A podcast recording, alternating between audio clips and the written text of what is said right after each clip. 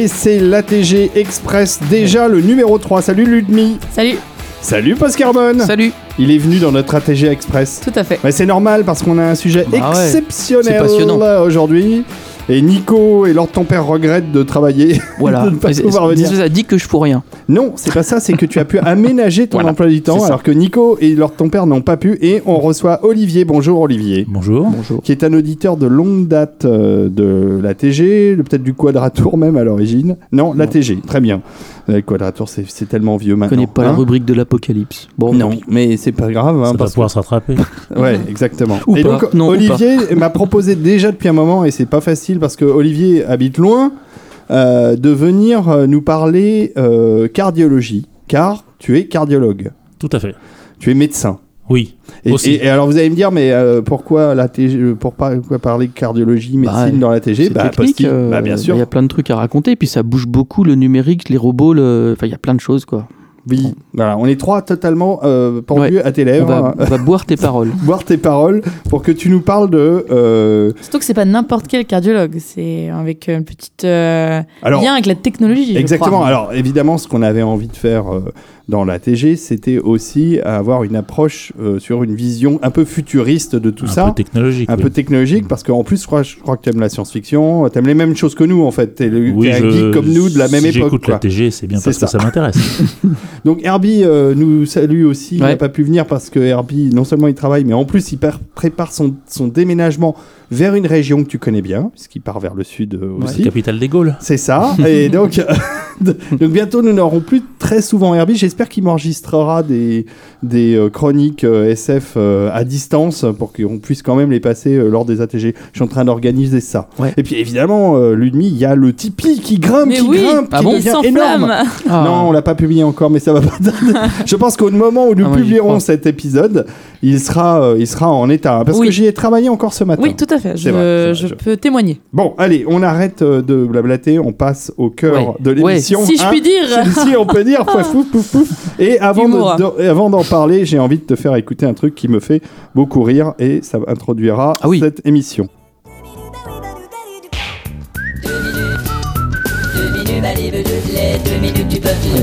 C'est important ça.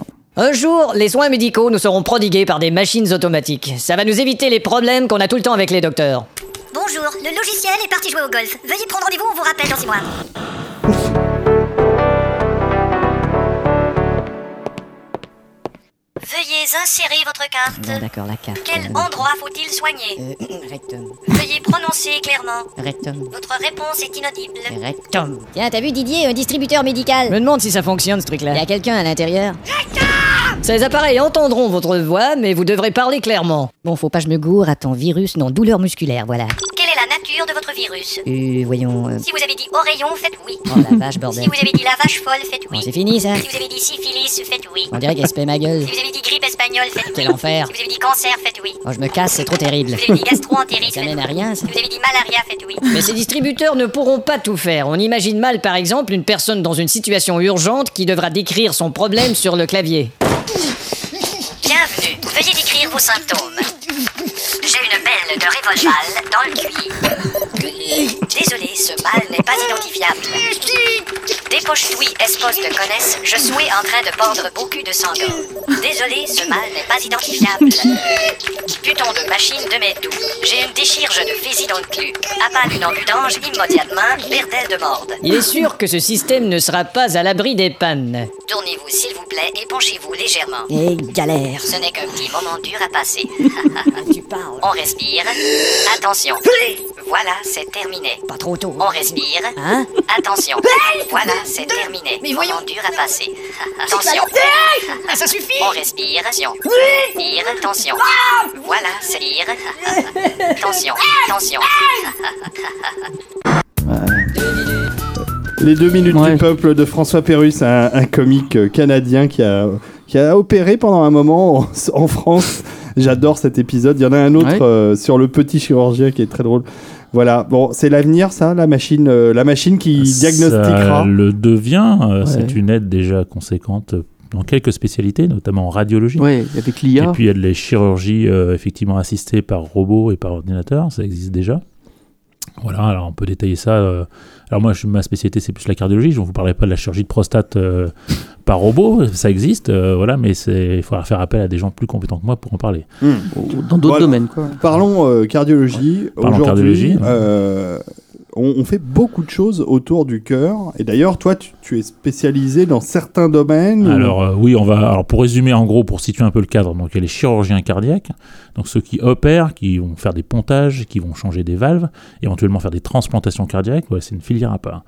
Et puis il y a des gens comme moi qui sont, font de la cardiologie générale, donc qui sont en cabinet, et qui font de l'échographie, du test d'effort, euh, du diagnostic cardiologique et de la thérapeutique cardiologique par médicaments. Et puis dans cette famille-là, il y a aussi des sous-spécialités, donc de cardiologie interventionnelle, donc des gens qui font du pacemaker comme moi, du défibrillateur implantable. Et puis ça, c'est la partie un électrique. défibrillateur Ah implantable. bah il y en a même, attends, je t'en ai même amené un. Ah, Il m'en a amené un. Voilà, Formidable. donc euh, défibrillateur implantable, c'est une thérapeutique. Ah non. euh, ça fait déjà une 15-20 ans que ça existe en fait. Euh, donc ça c'est la partie électricité, donc il y a les électriciens, plutôt comme Ouais. moi, et puis aussi les plombiers, les gens qui s'occupent des coronaires, donc qui font des procédures interventionnelles sur les coronaires, qui ne sont pas chirurgiens, qui sont cardiologues interventionnels, donc ils vont mettre des stents, euh, une, une thérapeutique assez courante pour les gens qui font des infarctus en phase aiguë, ou même des stents programmés pour les gens qui ont une maladie des coronaires chroniques. Voilà, et donc euh, effectivement, il y a tout un tas de sous-spécialités euh, dans la cardiologie médicale. Mais quand tu implantes un pacemaker, il y a quand même une opération parce que tu dois quand oui, même voilà, euh, donc moi je découper suis formé à cette intervention, même si je n'ai pas une formation à la base de chirurgien. je me suis ensuite formé pour ce type d'intervention spécifique, mais je ne suis pas chirurgien Ah, ouais, à la base. ah, d'accord. Alors, Je mais suis cardiologue interventionnel Ça, c'est quand même installé à l'intérieur du corps. Ou- Alors euh, oui, alors si on veut rentrer tout de suite dans le détail, alors déjà bah. est-ce que vous savez ce que c'est qu'un pacemaker Bah Comment oui, ça marche et À quoi Alors, ça sert euh, Moi non, mais enfin euh, si, je, je me doute, j'ai j'ai quelques idées, Alors, mais euh, Si voulez un pacemaker- précis. Si Voilà. on fait l'analogie avec un moteur de voiture, il faut de l'électricité. Alors, euh, je décris pour ceux qui n'ont pas la Alors, chance d'avoir la Un couleur. pacemaker, c'est Wow, c'est mignon. Donc euh, voilà. On dirait Voilà, un petit un disque dur. IBM. Alors, je fais des photos, des petites photos. Ouais, c'est vrai, ça ressemble à un petit disque dur Ouais. chromé. Alors, Ouais, j'imagine voilà. que les métaux et, euh, et euh, toute l'électronique et tous les plastiques qui, qui vont dans le corps sont. euh, sont biocompatibles. Voilà, c'est ça. Tout à fait. Il n'y a pas de rejet de pacemaker, ça n'existe pas. On peut avoir une infection de matériel. Si on a une septicémie, par exemple, le germe peut se greffer sur le boîtier. Dans ce cas-là, il faut l'enlever parce qu'il est infecté. Les antibiotiques ne marchent pas Oh. sur du tissu non humain. Euh, Oui, mais, oui, mais c'est pas le pacemaker en lui-même qui va provoquer l'infection, c'est une infection qui va se loger sur le pacemaker. Voilà, donc ça, c'est un pacemaker des années maintenant. Ouais. Et si Il, pour vous donner un ordre d'idée, il a sa batterie il y a intégrée. 20 ans, c'était ça. Ah ouais. Oh, Ça nom fait le-. Donc avec de la Ah ouais. Double. va Voire le triple. Ah, c'est même pas du double. Oh, euh, nom ah bah, vous Dieu. imaginez une grosse montre à gousset ou un petit palais de Oh, hockey. il y a même un PCB sous, soudé à la main. euh. Alors Oh, celui-là, il date de quand celui-là? Euh, premier- alors je ne sais pas exactement parce que c'est, j'étais pas en activité quand il était implanté. Oh là là, Mais je pense lourd que c'était euh, fin des années 70, début des années D'accord. 80. Alors ouais, Oh, on- je vais faire une photo, évidemment, je les publierai sur le, sur le site de Alors, la je préfère avoir le petit que le Celui-là n'avait pas de fonction diagnostique. Enfin, celui-là. Alors, le pacemaker sert à envoyer. Alors, on va un petit peu de physiologie pour, euh, Ouais. que, que ça, que les gens comprennent bien. Euh, si vous vous rappelez de vos en troisième, vous envoyez des- effectivement de l'électricité dans le- la cuisse de la grenouille qui se contractait. Ouais, Mm. Voilà, bah, comme tout muscle, le cœur a besoin d'électricité pour se Mhm. contracter. Quand l'électricité n'arrive plus au bon endroit, il faut effectivement un système qui lui permette D'accord. voilà, d'arriver. Donc c'est le, le stimulateur cardiaque qui est donc un boîtier qui génère de l'électricité. Mais là, il n'y a pas d'électrode, qui est par, posé- par qui est posé- induction, c'est quoi ah, j'arrive, j'arrive. Ouais. Qui est posé sous la clavicule, gauche ou droite, Mhm. ici. Ah ouais, donc le gros Et- machin là, il tenait sur la clavicule. Ah bah, Alors, oui, le alors- gros machin, il fait au moins si- 4 cm de Alors voilà, diamètre maintenant c'est beaucoup plus discret. et euh, 2 cm d'épaisseur. le plus petit qui existe sur le marché, c'est ça. Ah ouais. Ouais, il est Voilà. vraiment minuscule. Mais celui-là a des fonctions un peu limitées. Hmm. Euh, mais celui-là fait plus que celui-là. Euh, voilà, donc ça c'est relié effectivement à des sondes qui vont aller Ah. dans les cavités cardiaques. Ah. Voilà, donc les sondes qui vont aller dans les cavités On cardiaques. peut j'en ai- stimuler Ah, les, oui. moi- les trois à côté là qu'on va regarder. C'est comme une espèce de euh, batterie en fait euh, de si vous voulez, voilà, vous, vous voyez une sonde par Donc ça, exemple. c'est le calculateur. Ça, cette sonde-là, on va Mhm. la glisser par une veine, Ah. la veine qui est, Ouais. comme son nom l'indique, sous la clavicule. c'est un petit câble. C'est un euh, petit c'est câble un petit- avec euh, en- enduit de polyuréthane, avec un conducteur, et vous avez voilà un petit grappin Ah. Ah ouais, fixer- carrément, ouais, ça ressemble à un grappin, on est d'accord. Qui va se piquer dans le muscle cardiaque, parce que le muscle Ah cardiaque oui, à l'intérieur c'est pas tout Ah, lisse, ça fait ce qu'on appelle les trabéculations. Mm. Donc en fait le, le petit grappin va se piquer sur le muscle cardiaque, Ah d'accord. Et, Donc il y a euh, une électrode en une fait. électrode hein. qui est qui est vissée, qui est reliée. Ah oui, d'un côté euh, dans, Ah. une, euh, dans une prise une sorte de prise jack. Alors moi je Micro découvre prise parce que jack. je pense que Voilà. beaucoup de gens sont dans mon cas. On pensait On- que le bah oui. pacemaker c'était juste le boîtier et qu'il n'y avait pas de Un pacemaker tout ramification. seul, euh, ben, Ça sert à il faut rien. bien que ça arrive au bon endroit. Oui, ça. Bah oui, mais on Alors, peut c'est quoi ce petit truc Oh blanc là vache. Alors ça, c'est le tournevis dynamométrique qui va Ah oui. servir à, À visser le truc là. la Ah main. Nom de Dieu. Voilà.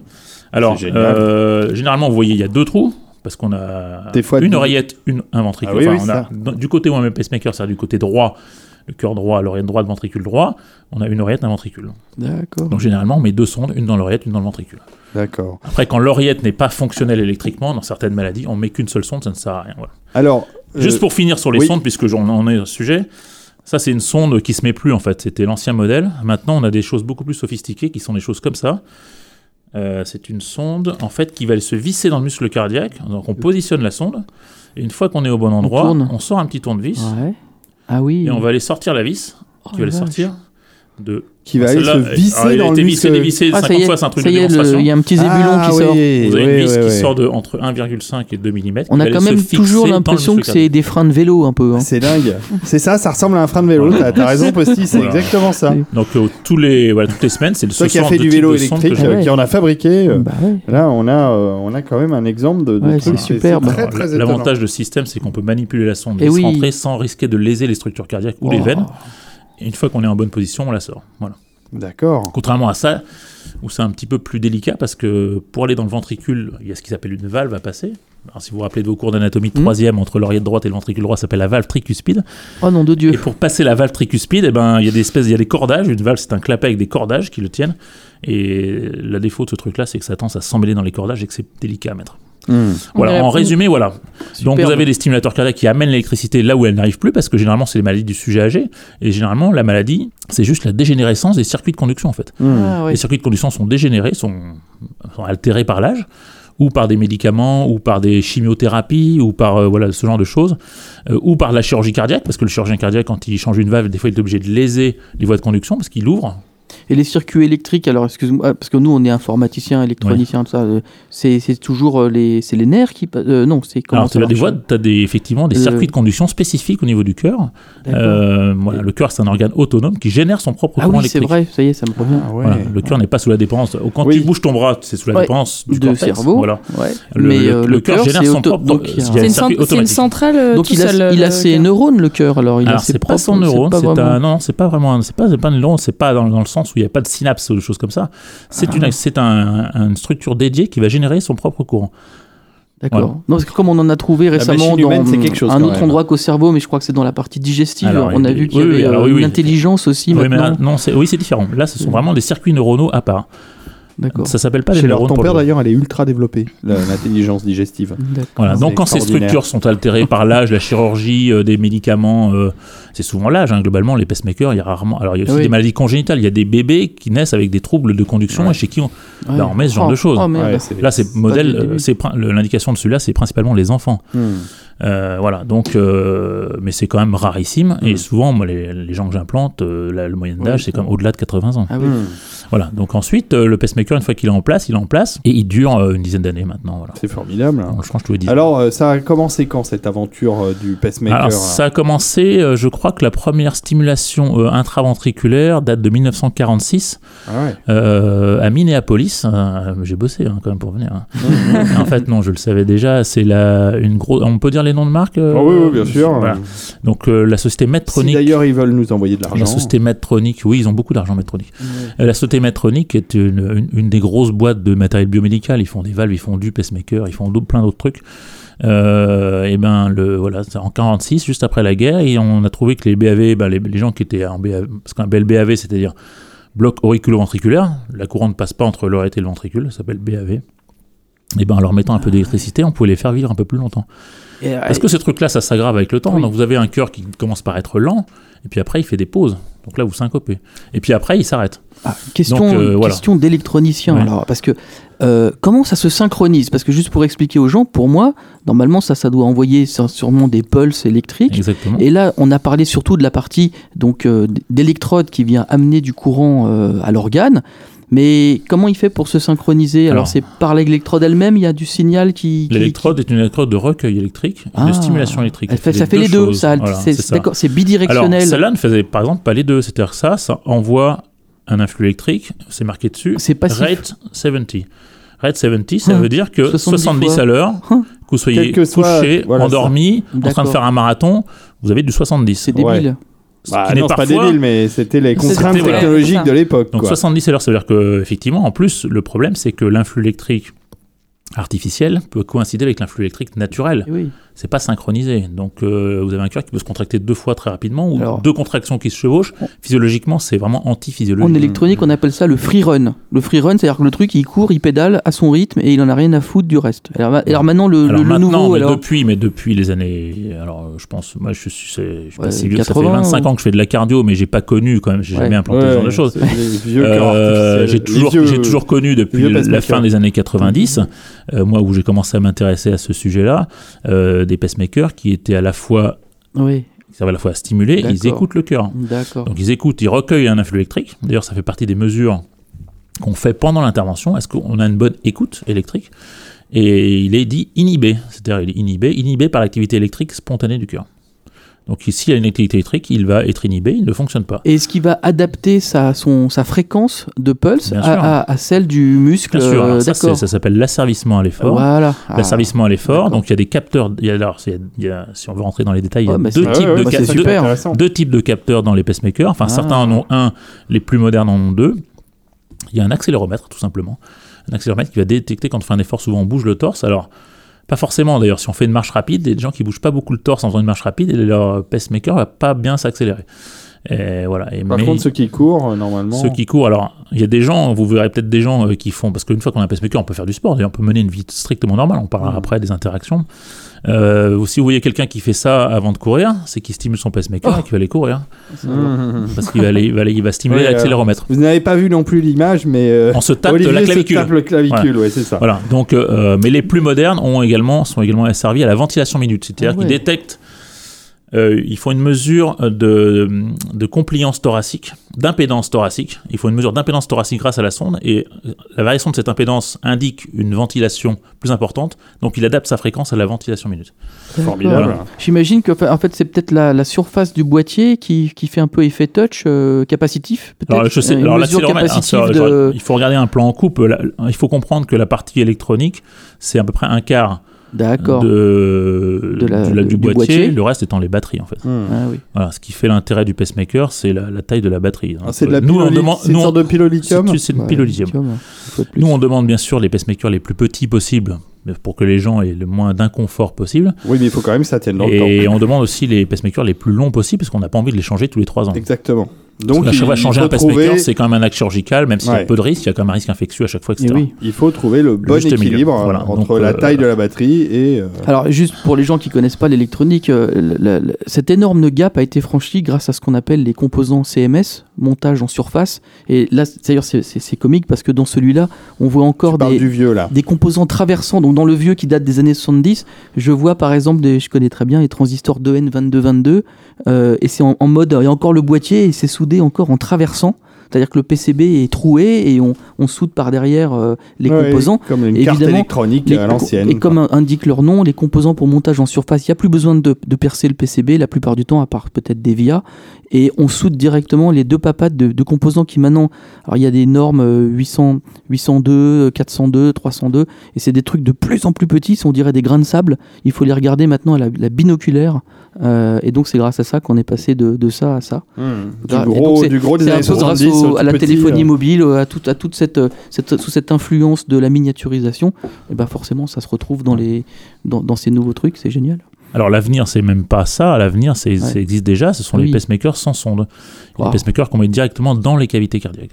Wow. Ah oui. C'est-à-dire qu'on le met directement génial. dans le ventricule. Dans la- le ventricule, c'est comme un, imaginez un demi-ballon de rugby à peu près, au niveau de la forme. Vous le mettez, euh, alors avec une procédure un peu plus lourde, mais vous le mettez directement à la pointe. On s'affranchit du boîtier et des sondes. Le problème c'est la batterie. Le problème, euh, c'est la batterie. Le problème, c'est qu'est-ce qui devient une fois qu'il est usé, parce qu'on peut, c'est difficile à récupérer. faudrait qu'il et le soit problème, c'est que- biodégradable quoi le truc. Pour l'instant, euh, c'est ce qui n'est pas encore au point, c'est euh, ça, c'est une seule, on stimule une seule cavité. Alors que l'idée, c'est quand même, vous savez, l'oreillette sert à remplir le ventricule et donc les deux cavités Ouais. doivent être synchronisées. Ouais. Et pour l'instant, c'est que du monocavité et donc on ne synchronise pas les deux cavités. Mais il y a beaucoup de gens qui n'ont pas besoin d'une sonde dans l'oreillette si l'oreillette est dysfonctionnelle, ce qui est quand même une pathologie assez fréquente. Mhm. Voilà, donc les pacemakers sans sonde, ça existe, il y en a qui ont été implantés. Deux sociétés qui font ça. Une qui a arrêté parce que ça marchait pas bien, les trucs se barraient dans l'artère pulmonaire et c'est. Oula, là, ça Ouh fait là désordre. Ça pas bon fait désordre. Et l'autre qui. Alors moi, j'en en implante pas, je suis pas. Alors c'est dans les CHU, parce que bien sûr, quand, c'est- bah quand là, ça arrive sur les marchés, ce sont des trucs expérimentaux avec les CHU. Moi, je ne travaille pas en CHU. Et donc, euh, voilà, donc euh, c'est l'avenir, ça sera les pacemakers sans sonde. Voilà. Euh, ce que je peux vous dire sur le pacemaker. Et puis après, euh, il y a aussi le défibrillateur implantable, Ah oui, qui alors est à ça, peu ça- près la même chose. Alors ça sert à quoi par rapport au Défibrillateur, c'est pas pour euh, faire ouais. remar- Il est là aussi, redémarrer le il est cœur là, il est là le Il y a défibrillateur. un défibrillateur implantable, C'est donc c'est à peu près, c'est à peu près quatre fois plus gros, on va dire. À peu près. Ouais, ça, ça rappelle l'ancien Ça, pacemaker, mais c'est pas vraiment ça la sert, même ça sert pas exactement la même chose. Mais pourquoi diantre avons-nous besoin d'implanter un défibrillateur? Alors, est-ce que tu vas sur les terrains de sport, post-carbone Non, pas trop. Non. enfin, euh, Eh bon, bien, bah, c'est- c'est- ah. c'est- Moi non plus, je suis Alors, pas très si sportif. vous alliez sur les terrains de sport, vous verriez ouais. sur les terrains de foot notamment, ou sur les terrains de tennis dans Non. certaines communes, ou même dans les TGV. Vous avez un petit Ouais. boîtier avec marqué ICD. Oui, non, mais ça, Eh ben, d'accord. ce sont mais... les défibrillateurs externes. Et oui, ben oui, ça, mais, ça mais même pourquoi, chose. pourquoi a-t-on besoin d'internaliser un défibrillateur? C'est Pour les quelqu'un gens qui, qui va faire des un infarctus euh, Alors, comme ça pas, spécial- seulement, mais c'est pour les gens qui ont susceptibles ou qui ont déjà fait des troubles du rythme grave entraînant des morts subites. Hmm. Alors, soit on le met en prévention primaire, c'est-à-dire que les gens qui ont des maladies cardiaques tellement graves qui sont très, très, très à risque de faire une tachycardie ventriculaire, un trouble du rythme ventriculaire ou une fibrillation ventriculaire, c'est le stade qui précède l'arrêt cardiaque, si vous voulez. Donc, on leur met préventivement, soit les gens qui ont déjà fait ce qu'on appelle une mort subite récupérée, et on sait qu'ils sont susceptibles d'en refaire parce qu'ils ont une maladie cardiaque ou une maladie génétique, même avec un cœur anatomiquement sain, ils peuvent avoir une maladie génétique qui entraîne ce genre de choses, et donc on leur met préventivement un défibrillateur. Tu sais pas si c'est ceux qui voient le tunnel blanc Ah, la les, les expériences de mort imminente. C'est ça. Et on aurait pu sauver Donc, Michel le- Berger et, Ah oui, oui, oui, oui, oui, oui. on aurait pu sauver beaucoup de monde. et, et comment Alors, il s'appelait euh, le patron de justement de Matra. Pareil, euh, le tennis, ça fait du mal hein, Ouais. quand on a plus de Ouais. 50 ans. Enfin, Alors voilà, donc mais enfin ça c'est le voilà donc effectivement euh, ça ne prévient pas un infarctus, mais pourquoi les gens meurent d'un infarctus? Un infarctus c'est une artère coronaire qui va se boucher. Alors une coronaire qui se bouche, bon, ça génère des anomalies du rythme. des anom- le- la plomberie génère un problème d'électricité. Hmm. Donc voilà, donc l'électricité est défaillante parce que la plomberie est défaillante et donc le risque de l'infarctus c'est le trouble du rythme. Euh, même un petit infarctus peut donner un trouble du rythme et une mort subite.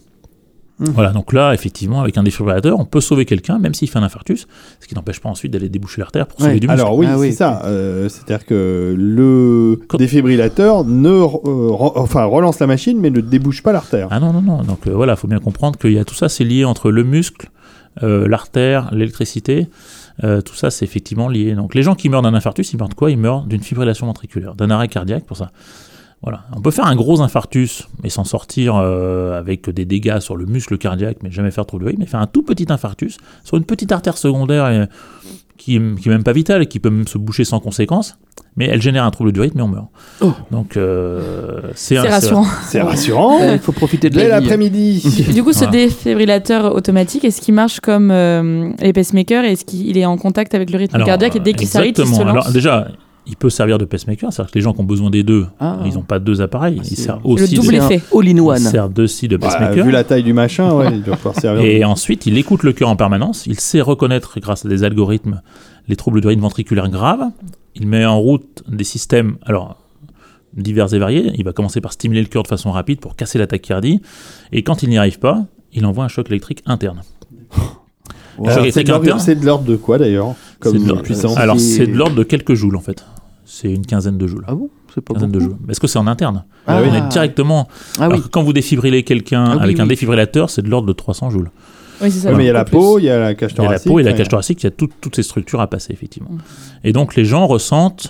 Le ressenti est assez désagréable. C'est c'est le, le ressenti de mettre les doigts dans la prise. Quand même. Tu m'étonnes. Ah, quand même. C'est sympa. Mais euh, mais voilà. Mais entre ça et sauvés quand même. ouais. Et en Ouais. fait, il y a des gens qui, effectivement, le ressenti est vraiment variable. J'ai un patient l'autre fois qui, j'interroge son, que je contrôle son défibrillateur. Je lui dis, mais il a choqué. Il me dit, non, il n'a pas choqué. Je lui dis, si, il a choqué, parce que moi, je le vois dans les mémoires. Parce Oui. a- Mm. on a, Oui, il y un a- terminal pour, pour interroger toutes les mémoires, effectivement. Du... C'est du Bluetooth? Ah non, non, alors, non, on en reparlera après port- si tu veux. C'est, voilà, mais c'est en euh, une télémétrie, effectivement, par radiofréquence, avec un boîtier qu'on pose sur, le, sur, le, sur l'appareil directement. Et je lui dis, mais si, il a choqué euh, tel jour à telle heure. Enfin, c'est en l'occurrence, c'était la nuit. Il me dit, ah oui, c'est vrai, j'ai cru que j'ai fait un cauchemar, je me suis réveillé en sursaut et puis je me suis rendormi. Ce boîtier avait sauvé la vie de quelqu'un. Ça lui avait pris, il, avait resté, il était resté éveillé deux minutes, puis s'était rendormi avec la vie sauvée. C'est Voilà. incroyable. Et il s'est même rendu Il, compte il pensait qu'il avoir fait un cauchemar, il s'est réveillé en sursaut, il dit j'ai dû faire un cauchemar, il s'est endormi. Non, il avait pris un choc dingue. électrique qui lui avait sauvé la vie. Il avait le bout des doigts tout noir. C'est Ah, comme ça y avait un- fumait, ça ouais. fumait sur ses cheveux. C'est comme s'il y avait un petit médecin tout le temps avec son petit défibrillateur qui c'est fait ça. on dégage à chaque Alors, fois euh, bon, alors. C'est sa c'est- femme qui doit être contente. C'est quand même une contrainte d'avoir un défibrillateur parce que ben, les algorithmes, c'est pas infaillible à 100%. Ouais. Donc, euh, il peut y avoir des chocs inappropriés. Il peut y avoir, et puis non plus, euh, puis une batterie n'est pas. Voilà, les gens qui font un- ce qu'on appelle un orage rythmique, des troubles du rythme qui sont incessants, qui ne sont pas réduits par la défibrillation, et ben le- la batterie finit par s'user. Ils peuvent quand même mourir d'un trouble du rythme parce qu'au bout de 10, 12, 15 chocs, le- la batterie est terminée.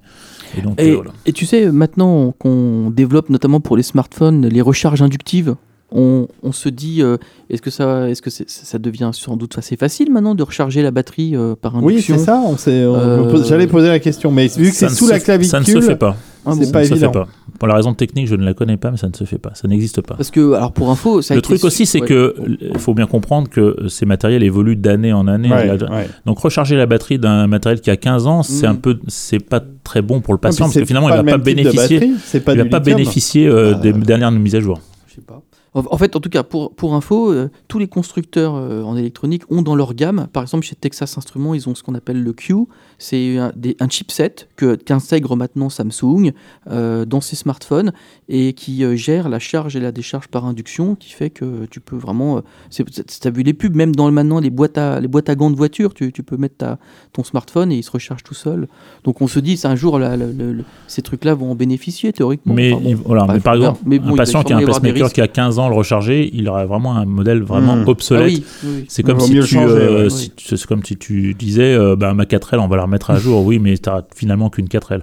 Euh, alors que si ta Maserati marchera mieux. Oui, mais alors par contre, ça permettrait, comme, comme tu parlais d'une miniaturisation extrême, ça permettrait en tout cas pour les futurs euh, euh, pacemakers d'avoir une, une capacité de- de- de lithium beaucoup plus faible, mais on les rechargerait d'une fois par semaine, Oui, par exemple. c'est-à-dire. euh, Mais oui, du coup, il serait tout plus petit, ouais. Et, il serait, et ça résoudrait le, le- le problème de la taille du truc. Oui, mais euh. pour un adulte, regarde, c'est pas un souci. Ça serait peut-être plutôt pour un enfant, mais, mais oui, pour un adulte. Non, mais euh, euh, c'est surtout, je pense à tout, surtout ce qu'il a dit euh, sur À le fait d'amener, d'amener au, au plus proche du, au plus proche du, du cœur le, le- Et le puis il y a des petits systèmes aussi de vibration quand il y a une anomalie de fonctionnement, le, défibrillateur ou le surtout le défibrillateur vibre. Et donc il vibre, et donc le patient reçoit une petite vibration, donc il sait qu'il doit aller consulter à ce moment-là. Voilà, il y a d'autres systèmes. Tiens, si tu appuies sur la touche bleue, tu vas sentir une vibration que ressent le patient. Ah oui, effectivement, ça va mieux. Incroyable. Mais un Ah vibreur ouais. de smartphone ou quoi? Ah ouais, ça vibre. Voilà. Ouais, c'est c'est- c'est vrai. Ça Alors, peut faire une voilà, scène assez juste, comique où voilà. la personne cherche son de- portable et elle fait Ah bah en fait non, c'est mon C'est mon défibrillateur. défibrillateur, ouais.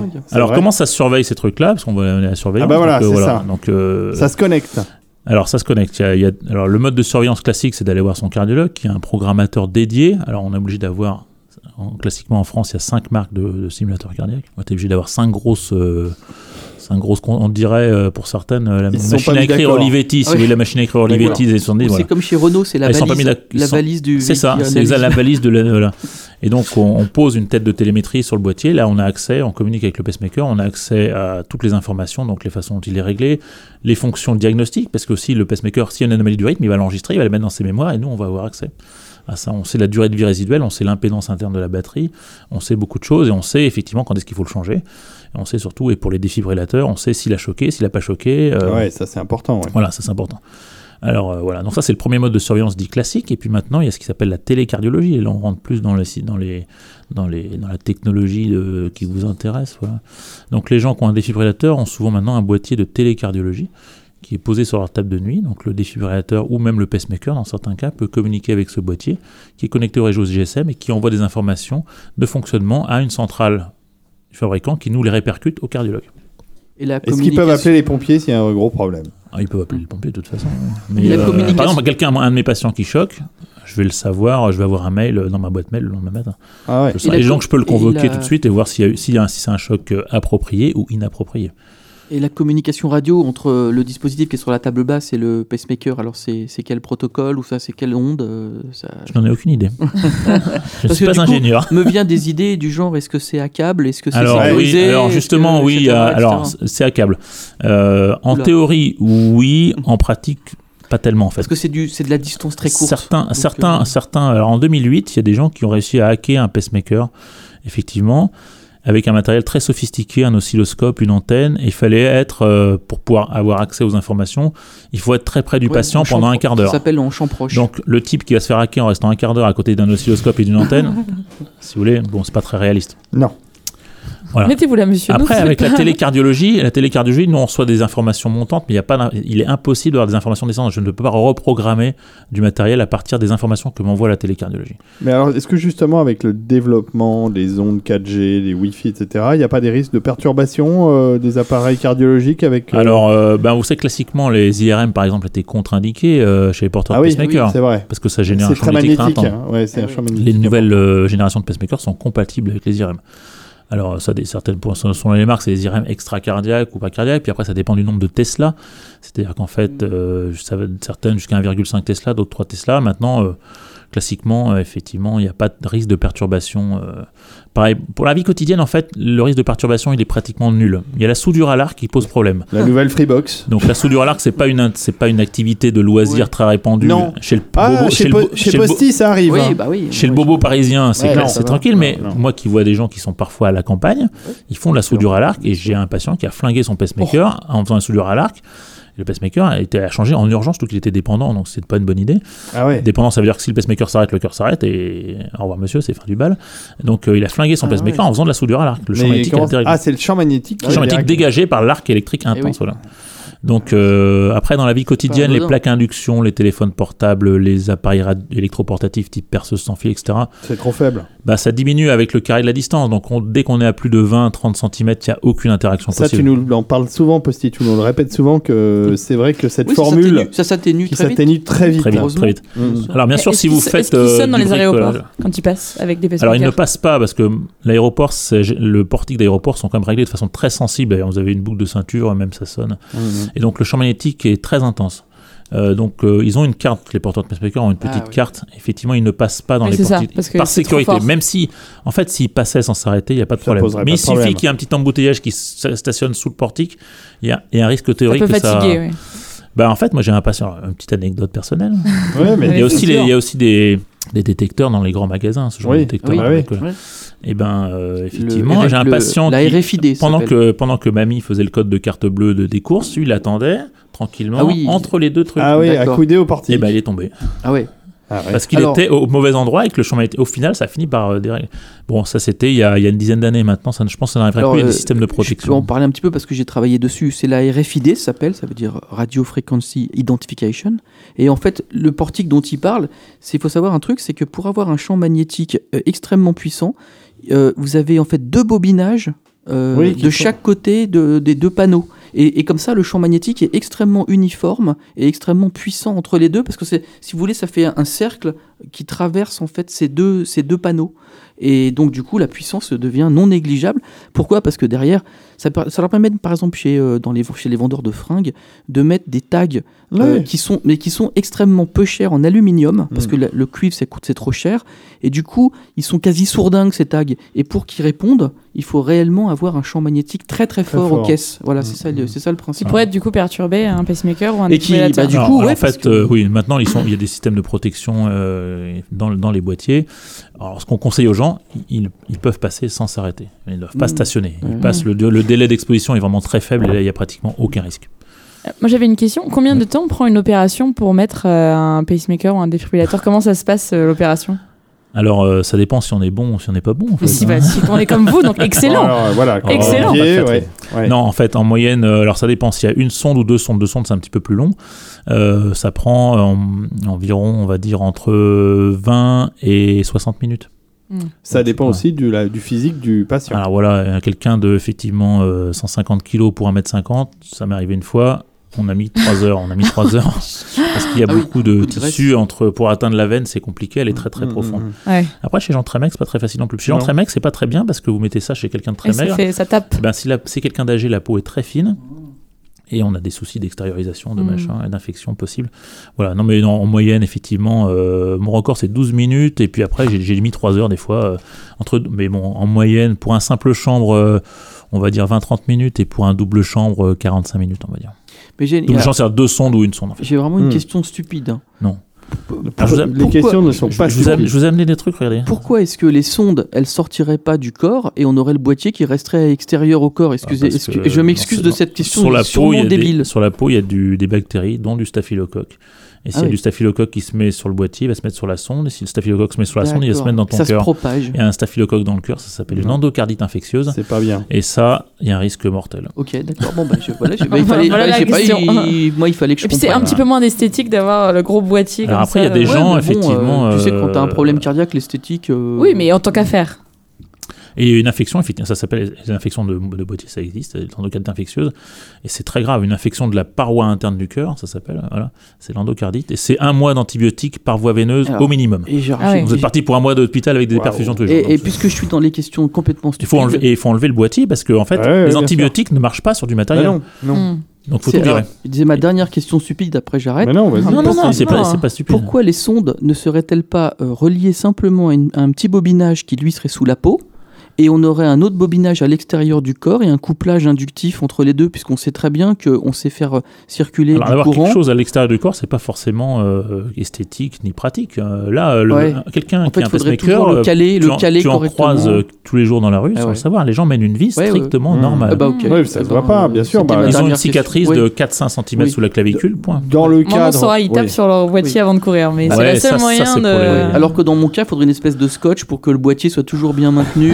Euh, enfin bon, bah, Non, non, mais- j'arrête les questions. Alors, Non mais on va on va parler euh, de ce qui est extérieur parce qu'on va Ah, quand juste même pour- aborder euh, juste avant amené- avant, Ah oui. juste avant, on va ça, en finir fait, avec euh, ça. ouais, ouais. Alors ça ça ressemble à euh, c'est pas les fameux stents. ça ça Non, ressemble c'est ça, c'est une espèce de C'est grâce à Seringue, ça seringue En mais très fine. C'est grâce Ah à ça qu'on en met les. C'est juste pour la procédure chirurgicale. Là, Ah on est plus dans le domaine de la médecine que de la Oh. technologie.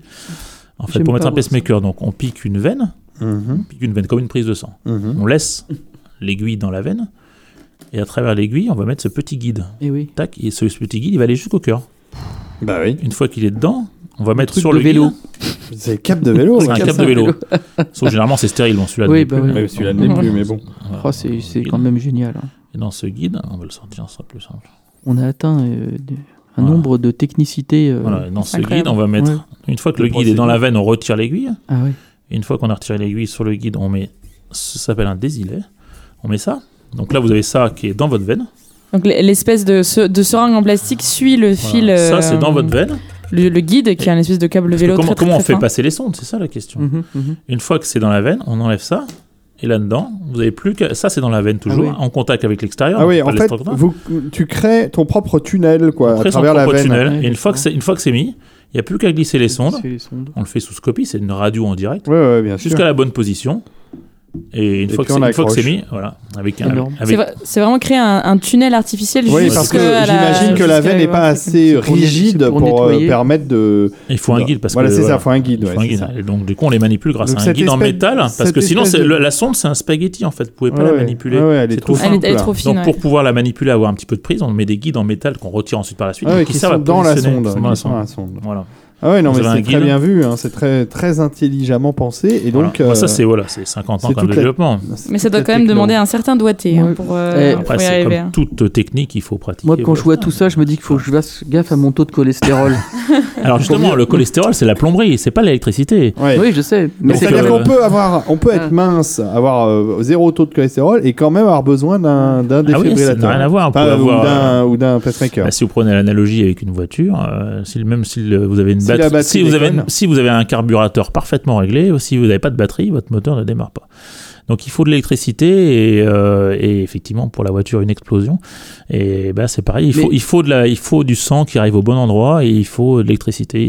Voilà, tout quoi. Mais quand même, ceci dit, quand on a, quand on développe euh, des, des veines extrêmement ob- ob- les- ce par le les artères, pour cholestérol, le euh, des artères, c'est quand même pas bon pour le cœur. Au bout d'un moment, ça Non. crée des problèmes qui peuvent nécessiter après. euh. Alors, c'est pas directement Pas lié. C'est pas directement lié. Si, euh, alors le lien, c'est qu'effectivement, si vous faites un infarctus, donc vous avez une artère qui va se boucher en phase aiguë, donc ça fait généralement mal, et puis il y a un risque vital à cause des troubles du rythme dans les 48 premières heures surtout. Et euh, effectivement, une fois que si on n'arrive pas à déboucher l'artère dans les premières heures, c'est vraiment le- les golden, ce qu'on appelle les golden hours, les premières heures importantes. Et ben, c'est plus du muscle, c'est de la cicatrice ensuite. Le muscle, Ouais. est mort, il se nécrose. C'est plus du muscle cardiaque, c'est de la cicatrice. et là, et là, Et cette cicatrice peut en elle-même générer des troubles de conduction. Si cette cicatrice est à l'endroit d'un trouble d'un circuit électrique naturel du cœur, il, il va être lésé aussi. Donc le lien, c'est ça, mais il n'y a pas de lien direct entre les deux. Alors moi j'ai une question parce que je tout ça c'est bien joli, mais euh, la question c'est combien aujourd'hui il y a de gens, le pourcentage à peu oui. près de gens qui se font euh, appareiller par des pacemakers ou des défibrillateurs euh, Alors, C'est globalement. quoi C'est 50% de la population qui y vient non, ou- non, non. Globalement, on en met 65 000 par an en France de pacemakers. C'est quand même Ah, pas anodin, et on met à peu près 15 000 défibrillateurs. Ok. Alors, euh, l'indication du défibrillateur, il s'est élargi parce qu'on en met beaucoup en prévention primaire, c'est-à-dire qu'on en met beaucoup préventivement, Hmm.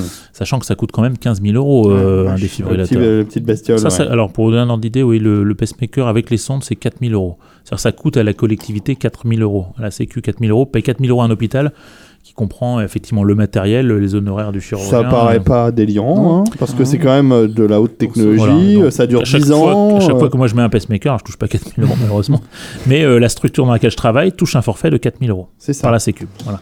Mais qui, Hmm. pour lequel effectivement il y a la chambre Ah du patient, Et le, ça, le ça bloc. tient 10 ans, donc en gros c'est du Ça tient 400 euros par an. C'est ça, c'est Ça va, Et ouais. le défibrillateur, c'est à peu près 15 000 euros avec les sondes. Ouais, c'est quand même une. Et alors, un le- défibrillateur, plus important. Alors il y a un troisième type, on n'en a pas parlé, de stimulateur cardiaque, qu'on peut coupler avec ça ou avec ça. C'est qu'effectivement maintenant on en met beaucoup euh, de stimulateurs cardiaques qui vont euh, améliorer la contractilité du cœur. Là on a parlé juste de- de- d'amener l'électricité où elle Mhm. n'arrivait plus.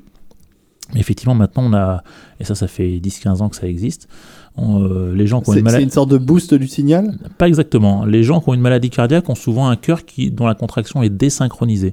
Ah oui. C'est-à-dire que les parois ne se contractent pas de manière synchrone, ce qui, ce qui Ah. altère encore la contraction. Quand vous avez une, une mauvaise contraction, ça s'appelle l'insuffisance cardiaque. Et quand on a une insuffisance cardiaque avec en plus des parois qui ne se contractent pas de manière synchrone, eh ben, ça aggrave encore le déficit Ouais, de euh, contractilité. est la, la pompe est défectueuse. défectueuse, ouais. Voilà, donc on- maintenant on sait mettre des sondes dans un, dans une, au lieu de les mettre dans la cavité, on les met sur une petite veine latérale de façon à resynchroniser les deux parois. Et ça s'appelle. Donc là, on met, on est amené à mettre parfois trois sondes, une dans l'oreillette, une dans le ventricule et une dans ce qu'on appelle le sinus coronaire, qui est une veine latérale, pour resynchroniser le cœur. Et cette technologie permet effectivement d'améliorer la contraction du cœur, de diminuer les hospitalisations, de diminuer euh, la mortalité liée à cette maladie particulière qui est l'insuffisance cardiaque. Ah, c'est- c'est En vidéo, de- David, ça s'appelle le Genlock. c'est ça. Voilà. C'est quand tu synchronises Donc, les caméras euh, par en un fait, signal voilà, extérieur. Vous avez trois grands types, les stimulateurs cardiaques classiques, les défibrillateurs et les resynchronisateurs, sachant qu'on peut avoir un défibrillateur resynchronisateur ou un stimulateur resynchronisateur, enfin vous pouvez tout, ensuite tout combiner.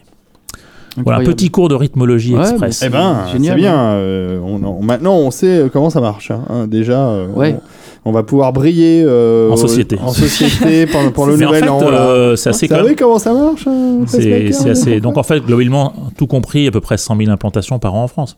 100 000 implantations, euh, Alors, oui, c'est pas mal quand même. quand ça même fait quoi? rien, Ça fait hein. de- 2% de la population. Ouais. euh, Bah, la population. Alors il y en a globalement les- le marché du stimulateur c'est 1% de plus par an à Ah bah, cause du vieillissement de la population. Pyramide des âges, hein, Voilà. les, les baby euh, boomers euh, qui arrivent. Mon record euh, étant de 101 ans, j'ai implanté un monsieur de 101 ah, ans. quand même. oh parce qu'il n'y a pas de médicaments pour ça. Donc euh, les gens, effectivement, un cœur lent à 101 ans, euh, on Il peut- toujours? Je n'ai plus de nouvelles, je ne pense pas. Mais c'est pas, C'était pas moi qui le suivais euh, donc comme cardiologue, donc je, mais je ne pense pas. Mais c'était il y a quelques années. Mais voilà, donc euh, il n'y a pas de médicaments pour ça. Autant pour les cœurs trop rapides, euh, pour les problèmes de, de cœur Oui. trop rapides, il y a des médicaments. Autant pour les cœurs trop lents, il y a pas, il y a des médicaments par voie veineuse, par perfusion, mais il n'y a pas de médicaments par voie orale, ça n'existe pas. Et donc la seule solution, c'est d'implanter du matériel. Hmm. Voilà, donc euh, voilà. Mais moi, mon... Après, effectivement, il y a aussi des enfants qui ont des troubles congénitaux de conduction, et donc on leur met ça.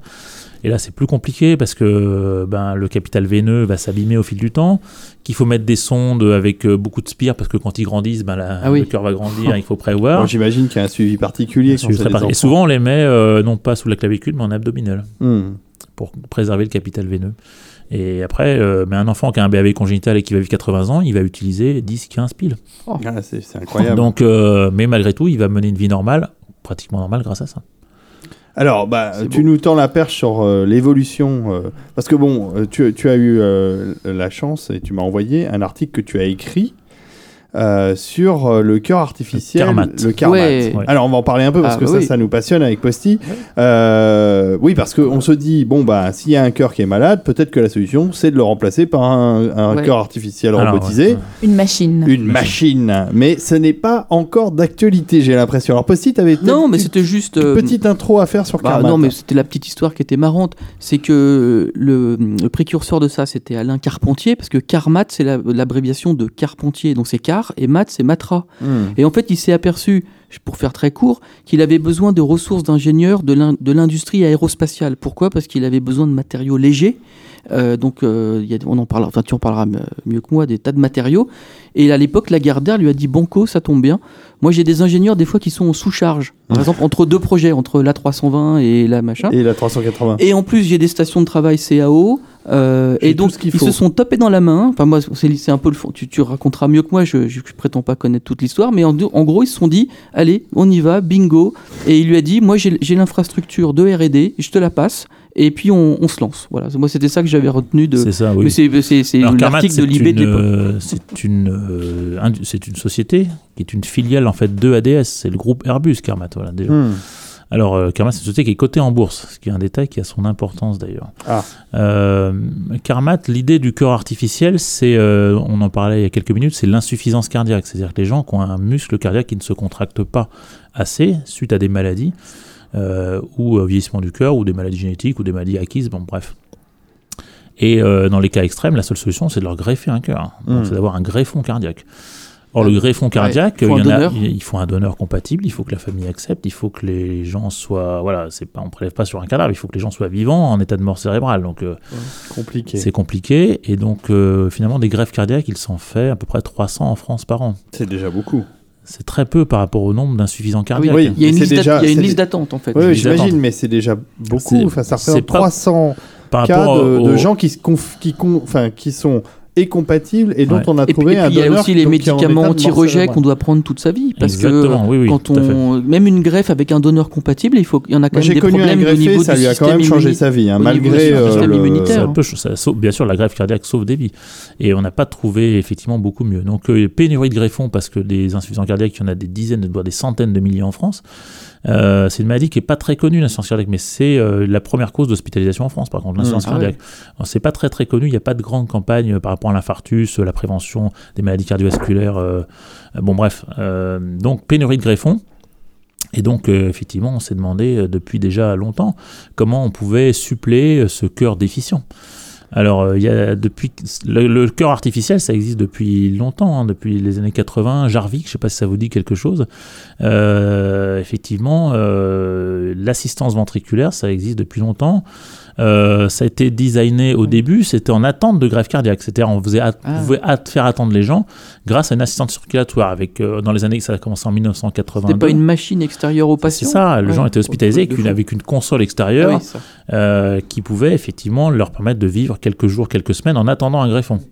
C'est comme Voilà. l'assistance rénale aussi. On peut En fait, ça, ça, ça quoi euh, Ça apportait de l'oxygène au sang de manière Non, ça- externe Non, simplement pompe c'était une pompe. C'est une pompe. C'est une pompe, ouais, C'est qui une fait pompe. tourner le truc. Ah, la pompe, effectivement, avec des matériaux biocompatibles, avec des systèmes d'anticoagulants, avec une source d'énergie fiable, avec euh, voilà très compliqué. Euh, après, il y a des systèmes qui sont semi-autonomes, c'est-à-dire que les gens qui ont une insuffisance cardiaque sévère, maintenant, ce qu'on appelle les systèmes semi-autonomes, c'est-à-dire des assistances monoventriculaires. C'est-à-dire que c'est une petite pompe que vous portez, euh, donc, qui est reliée effectivement euh, au cœur, qui est greffée au cœur, que vous, portez, que vous mettez sous vos vêtements. Euh, donc il y a deux différents systèmes avec euh, des turbines, avec une batterie externe que vous portez comme un sac en bandoulière. Et ça, les gens peuvent vivre quelques mois, quelques années. Et ça, c'est toujours en attente d'une greffe. C'est pas du définitif, si vous voulez. Mmh, bien sûr. Donc l'idée du professeur Carpentier, l'idée de Carmat, c'était le cœur artificiel total. C'est-à-dire qu'en fait, on remplace le greffon par quelque chose qui est in- intrathoracique et qui est définitif. C'est ça la nouveauté de Carmat. L'idée, c'est d'avoir quelque chose de définitif et d'intrathoracique complètement. Comme une prothèse, euh, une Ouais. prothèse de hanche que vous ne voyez pas et qui remplace définitivement Bien votre, sûr. votre organe. ça, c'est ça, c'est le rêve. C'est le rêve. C'est le rêve. Voilà. des Du matériaux biocompatibles Alors- pour éviter le. Voilà, il est fait en matériaux biocompatibles. Euh, alors le problème, effectivement, plusieurs problèmes. Déjà, bon, il n'y a eu que 10 patients de, de greffés par Kermat. Ça date quand même de 2013, ça fait déjà 5 ans le premier patient. Euh, Mais c'est toujours d'actualité, je veux dire. Oui, ils oui. ils sont continuent à toujours bosser. en phase euh, d'expérimentation. qu'il y en a, il y a six patients en- actuellement, non Ils en sont au dixième, euh, au il dixième, dixième, d'accord. dixième patient. Mais il y a, alors le problème de Carmat, c'est que comme c'est une société cotée en bourse, il n'y a pas beaucoup de communication parce que les résultats sont pas excellentissimes. C'est-à-dire qu'il y a Ouais. pour les 10 patients, tous les premiers sont morts. Ouais, ouais. Ah, ils ils, sont ont morts. tenu un mois. ou- Ah, ils sont morts pas forcément. Alors le premier est mort, je vais pas dire de bêtises, je crois, d'un problème euh, mécanique de la prothèse. Ah, Ah. Les autres ont dû décéder de, des conséquences de leur maladie Il n'y a cardiaque. pas eu un moment de, des drivers électroniques, je crois, aussi, du, du moteur, enfin de, de la pompe, qui avait, un- il y avait aussi des soucis. Je sais plus si Enfin, du voilà, soft ou du. je- je- alors, alors, le premier mort n'est pas mort de, des conséquences de sa maladie, en directement si, mais il n'est pas mort euh, d'une insuffisance rénale ou d'une insuffisance respiratoire liée à sa problème cardiaque. Il est mort d'une défaillance de la pompe. Euh, voilà. Donc, mais bon, c'était, on s'attendait pas à ce que ça marche du premier coup. Et donc, euh, voilà. Donc, ils en sont au numéro 10. quel est le- beaucoup sont morts, mais sont pas morts liés au cœur défaillant. C'est qu'il faut bien comprendre que quand on a un cœur défaillant, les autres organes sont souvent défaillants aussi. Donc, les reins sont défaillants notamment. Et donc, euh, c'est des gens extrêmement fragiles. Donc, ils peuvent mourir d'infection, ils peuvent mourir d'insuffisance rénale, ils peuvent mourir d'autres choses. Voilà. Donc, euh, surtout quand on traîne une, une insuffisance cardiaque depuis des années, euh, l'organisme se détériore petit à petit. Donc, ils en sont au numéro 10. Euh, là, il y a un patient qui a été sauvé par Carmat. Alors, c'est pas exactement dans le design de l'étude, il a été sauvé parce qu'il a pu être greffé. C'est ça. Donc Carmat lui a permis d'attendre, mais c'est pas pour ça. Alors l'action, donc l'action, a, imaginé. l'action a fait un bond. Alors à tort ou à raison, je ne sais pas. L'action a fait un bond. Et Les gens, parce que, mais en fait, c'est pas, il a, il a été sauvé, pas- mais c'est pas pour ça. C'est pas pour ça. C'était pas le but. Mm, mm, mm. Donc c'est encore euh, donc euh, le- la- les agences de, de- de sanitaires regardent ça de très près. Ils ont eu l'autorisation de continuer. Ils n'ont pas le marquage CE, c'est-à-dire qu'on n'a pas le droit de l'implanter. euh, en fait, Carmatin, c'est vraiment de l'expérimental. Ils ont le droit de l'in- ils ont des autorisations au coup par coup. Au coup par coup, Pour, ouais. euh, on vous donne l'autorisation pour 4 patients, on vous donne l'autorisation pour 5 patients, avec des critères très stricts. Voilà, donc on en est là. Mais Et ça, la le communication- marquage CE, on pourrait en reparler dans le- parce qu'il y a eu des gros scandales récents Oui, dans, dans oui, les oui. histoires de, de validation de produits médicaux et de, Des et de prothèses. qui sont euh, qui ont eu qui, enfin qui ont obtenu euh, le marquage CE de manière un peu Alors euh, bon, il y a un gros enjeu de santé publique. Euh, Mm, Moi, mm. j'espère que ça pourra marcher un jour pour nos Bien patients sûr. insuffisants cardiaques, euh, pour lequel il y a autant dire 300 pour des centaines de milliers d'insuffisants cardiaques, 300 greffons, on sait rien. Donc ça veut dire qu'on greffe des jeunes en fait. Globalement, euh, si vous avez plus de 40 ans, vous avez enfin, peu de chance d'avoir un greffe. Ouais, on va dire plus de 50 ans, quoi. Plus de chance d'avoir un greffon. Il suffit que vous ayez une autre maladie par ailleurs. euh, ben, c'est bon, on va faire passer quelqu'un devant vous qui Bah n'a pas cette autre maladie, ce qui est logique. Euh, donc c'est très peu, c'est pas une thérapeutique, ça reste une thérapeutique d'exception, mais qui marche bien par ailleurs. Et donc j'espère que Carmat va pouvoir. euh, mais la route semble encore longue. Est-ce que c'est les seuls dans le monde à développer Oui, des cœurs Il n'y a pas de artificiels? concurrence? Oui. Ah ouais. Il y a des assistances monoventriculaires avec une marque américaine qui s'appelle HeartMate, donc le 1, le 2 avec les systèmes de, de pompe pulsatile, qui permettent aux gens de tenir euh, des années comme ça avec une insuffisance cardiaque. Mais ça reste un système lourd avec des batteries extrêmes, comme j'expliquais tout à l'heure, et une pompe euh, effectivement qui, est là- qui est là apparente sous la peau, enfin qui est apparente, qui est, qui est, Qui est au niveau du au ventre, niveau du bah. ventre. Voilà. Et donc euh, avec une, des tuyaux qui sont branchés sur le cœur, et ces gens-là peuvent avoir une petite autonomie, c'est-à-dire qu'ils ne sont pas cloués à l'hôpital, ils peuvent bouger euh, quelques heures en dehors de chez eux. Après, il faut recharger les batteries. Il faut quand même, voilà, c'est quand même, c'est pas une vie normale. Ils ont Non. pas une vie normale. Ces gens-là survivent, mais ils sont toujours en vie malgré tout. Et si on, ça permet ensuite de, de les greffer. Si on a, ça permet, c'est une attente en fait. Tous ces systèmes-là sont des systèmes d'attente. Et Carmat, euh, voilà, le Carmat, ils euh, travailler le Carmat, au c'est le cœur artificiel total en matériaux biocompatibles. Il n'y a pas de rejet parce que c'est du matériel biocompatible aussi. Bon, et refaire pousser des cœurs avec des cellules souches. euh, on Alors ça, euh, alors pousser Ouais. des cœurs, non. Des cœurs ou d'autres, euh, Réparer. euh, Ah oui, réparer des cœurs. Il y a l'impression 3D aussi, euh, Ah avec oui. des matériaux biocompatibles. Mais ça, bon, ça, excusez-moi, je, je... Tu vas trop vite, Posti, Alors, tu vas trop alors vite. euh, oui, il y a eu des cellules souches. Les gens, alors ça c'est plutôt, en- ça a été bien testé en post-infarctus, c'est-à-dire que les gens, comme je vous expliquais, un infarctus, l'artère se bouche, vous avez plus de muscle, à la place du muscle, vous avez de la cicatrice. Et donc, est-ce qu'on peut remettre du muscle là, où- là où il n'y en a plus? Et avec des cellules souches. Oui, donc ça s'était testé, ça a été prometteur, mais ça reste une thérapeutique euh, qui n'est pas, enfin, ça reste euh, un peu de l'expérimental. Ouais, c'est de la ça se pratique, reconstruction ça cardiaque, quoi. Ben, en fait, on met des cellules souches qui se redifférencient pour refaire du muscle cardiaque. Hmm. Mais euh, les résultats, ils sont pas, non, c'est pas, ça reste une thérapeutique euh, expérimentale. C'est pas de la routine pour le cardiologue de base comme moi. J'ai pas accès à ce genre de choses. Ouais, ouais. Et on- personne n'a accès à ce genre de choses, à part quelques patients sélectionnés en CHU avec un professeur qui fait une recherche là-dessus. Ça reste, ça marche, hein, mais on ne sait pas tellement comment l'appliquer en pratique pour, Non, pour- pour une grande série.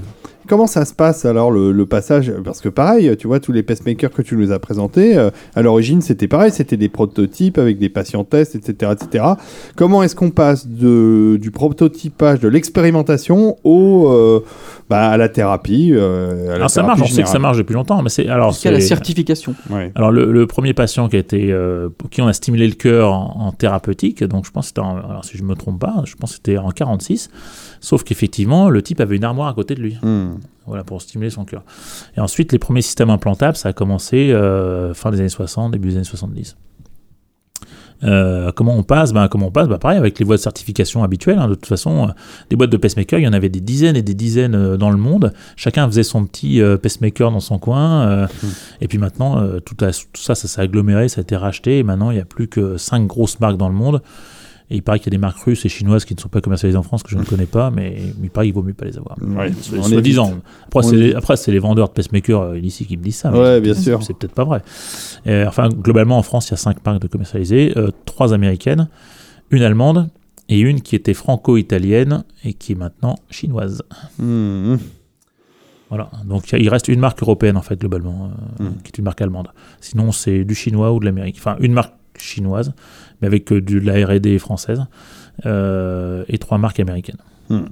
Et donc Carmat, c'est quand même un projet français à Et. Carmat c'est totalement français bien sûr, bien sûr. Ça serait bien que ça Ah, on est à la Bah pointe, ouais, on est à la bien pointe. sûr.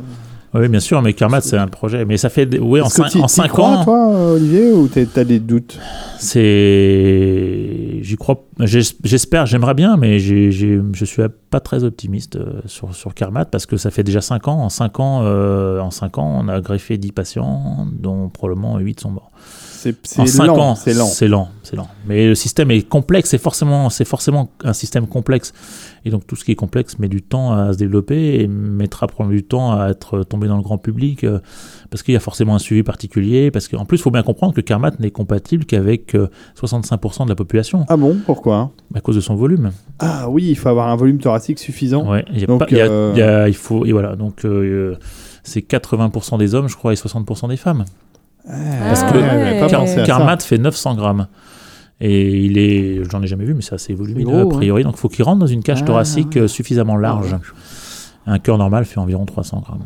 Ah Donc ça fait trois fois euh, le poids. C'est pas tellement le poids, c'est le volume en fait. Mm, Je, mm. je- je peux pas m'empêcher de raconter une anecdote. J'avais une dizaine d'années et je lis dans le journal euh, qu'un certain professeur Barnard avait fait la première greffe de cœur à partir d'un cœur de babouin sur un être humain.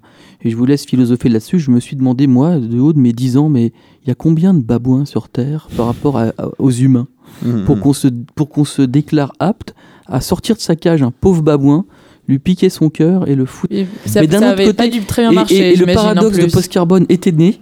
C'est d'un autre côté, c'était passionnant. Je me suis dit, mais merde, ce mec, il ose faire ça, quoi. Il ose greffer. Et, le- et le, le, le gars avait, avait tenu, je crois, si je me souviens bien dans l'article, il avait tenu 8 jours, je crois. Un truc comme ça. Enfin, je, je sais plus, tu. tu Bah, je Tu- crois que c'est un néo-zélandais, Bartman.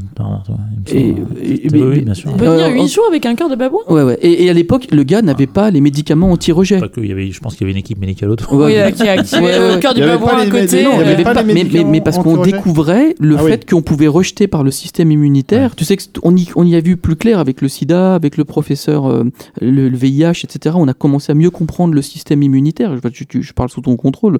Je dis peut-être des fois des bêtises parce que je suis pas médecin. Mais en tout cas, euh, voilà, à l'époque, lui, il était allé à, à- à- à la, on va dire, euh, Au pif. Culot. la- et il avait découpé euh, le truc euh, sur le babouin vivant, et puis il l'avait mis sur un gars qui avait besoin d'un greffon, quoi. Voilà. Et, et bon, enfin bref, je vous laisse philosopher Alors, euh, on, on se sert de, de matériel animal en cardiologie. Les prothèses, il y a- il y a- quand on a une valve défectueuse, euh, on remplace les valves soit par des prothèses mécaniques, soit par des prothèses biologiques qui sont en fait euh, faites à partir de péricarde. Le péricarde, c'est la membrane qui entoure le cœur, qui sépare le cœur de- des plèvres, si vous voulez, tout Ouais. dans, dans le cœur. Donc, c'est fait à partir de péricarde de porc. Oui. Qui sont Le traités. porc étant le plus proche Euh, le génétiquement de l'homme, Mais a priori. justement, Le euh, surtout au niveau du système cardio-pulmonaire, le porc est très proche de l'homme. Mais alors justement, on commence à faire des porcs génétiquement modifiés pour améliorer la biocompatibilité. Je vous laisse deviner ce qu'on va faire. Mm. Ça Voilà, pourrait être une le- autre solution, un plan B par rapport au, au- au beau moteur car. Et la bioprothèse fait partir de péricarde de porc, ça marche très bien. Waouh. Parce que l'inconvénient, on pourrait se dire, on met des prothèses mécaniques à tout le monde. Pourquoi? Parce que le, la bioprothèse, les gens ne sont pas obligés de prendre des anticoagulants. Donc, euh, c'est- c'est. Et ils sont obligés de prendre des anti-rejets quand même. Parce que... Non, non, non, non, c'est même pas. Le corps est dit. C'est traité, dit, euh, c'est- c'est c'est pas, on prend pas le péricarde de porc pour le coller sur la prothèse. Il est traité, scotch, il est traité. Mais enfin, le tissu de base, c'est ça. Ah, Et dingue. effectivement, alors que les prothèses mécaniques, les gens sont obligés de prendre des traitements anticoagulants assez forts. Ah, Bien Ouais. sûr, c'est du métal et du carbone, donc ça, le sang coagule au contact de tout corps étranger. Et donc, je suis obligé de prendre des, gens, des traitements anticoagulants assez forts et assez contraignants euh, à vie. C'est dingue. Eh bah. Ouais, mais ça fait, ça fait réfléchir quand même ce pauvre porc qui, a- qui on va lui piquer son Oui, corps. et après, son on fait- Bah, avec le après, reste, on, un bon steak. C'est- ça, on On le fait fait- pas pour un ça. bon steak, euh, on fait des jambons sur Celui dont tu Jambon de la euh, tu Steak manger les travers, on lui prend aussi son cœur. Ok, bon, bah, je, Voir me, le reste. je me tais à tout jamais. D'ailleurs, je vous recommande la vision du film Okja, Ah oui. euh, qui est sur Netflix, euh, Ouais. qui est un film du coréen, euh, dont j'ai oublié le nom à l'instant. Euh, et c'est- c'était très bien. Euh, non, c'est Bong Joon-ho, je crois. Bon, genre. Euh, et c'est très très bien. Et donc, euh, ça, ça raconte l'histoire d'un porc assez exceptionnel et à qui il va arriver une aventure exceptionnelle. J'ai adoré ce film, j'ai beaucoup, tu- pleuré. Tu me fais peur. C'est sur Netflix uniquement, ce n'est pas sorti au cinéma puisque Netflix a acheté le film et l'a, diffusé uniquement sur sa plateforme. Voilà, voilà. Et on regrette, il y a eu à, une- à cette époque d'ailleurs une polémique parce qu'ils voulaient passer le film dans certaines salles, dont le Max Linder que je connais bien. Et les, les- les syndicats de cinéma, de distributeurs, etc. ont mis tellement de pression euh, sur les exploitants qui osaient euh, passer un film Netflix euh, en dehors du circuit traditionnel que bah, la plupart ont abandonné. Je crois qu'il y a seul le Méliès de Montreuil où le type est un indépendant farouche et il en a rien à foutre des majors qui, qu'il a, il a osé le passer. Mais, mais le Max Linder a reculé devant le risque de se retrouver boycotté par les, par les distributeurs. Parce que quand on a une salle unique à Paris et qu'on essaye de passer outre le- la distribution traditionnelle, on peut se faire gravement taper sur les doigts.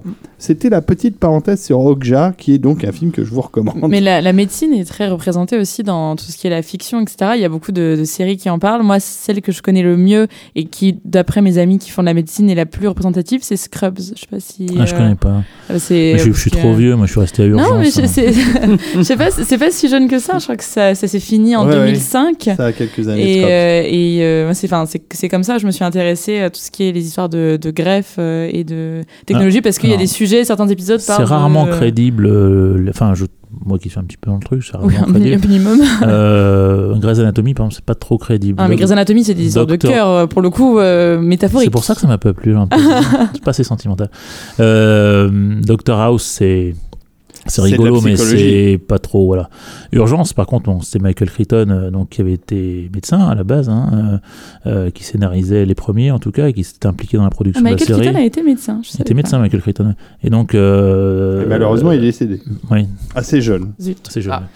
Et donc, euh, Urgence, ça me paraissait. euh, Urgence, bon, il voyait en un épisode ce que moi je voyais en 30 ans de, de, de Oui, oui, bah, toujours. mais, mais par contre, c'était crédible et à 100%. Donc, Bah, euh, bah, peut-être si, si un jour tu sais pas quoi faire de euh, ton samedi après-midi, euh, à Scrubs, on m'a dit que c'était c'était assez. Scrubs, je ne connais euh, pas.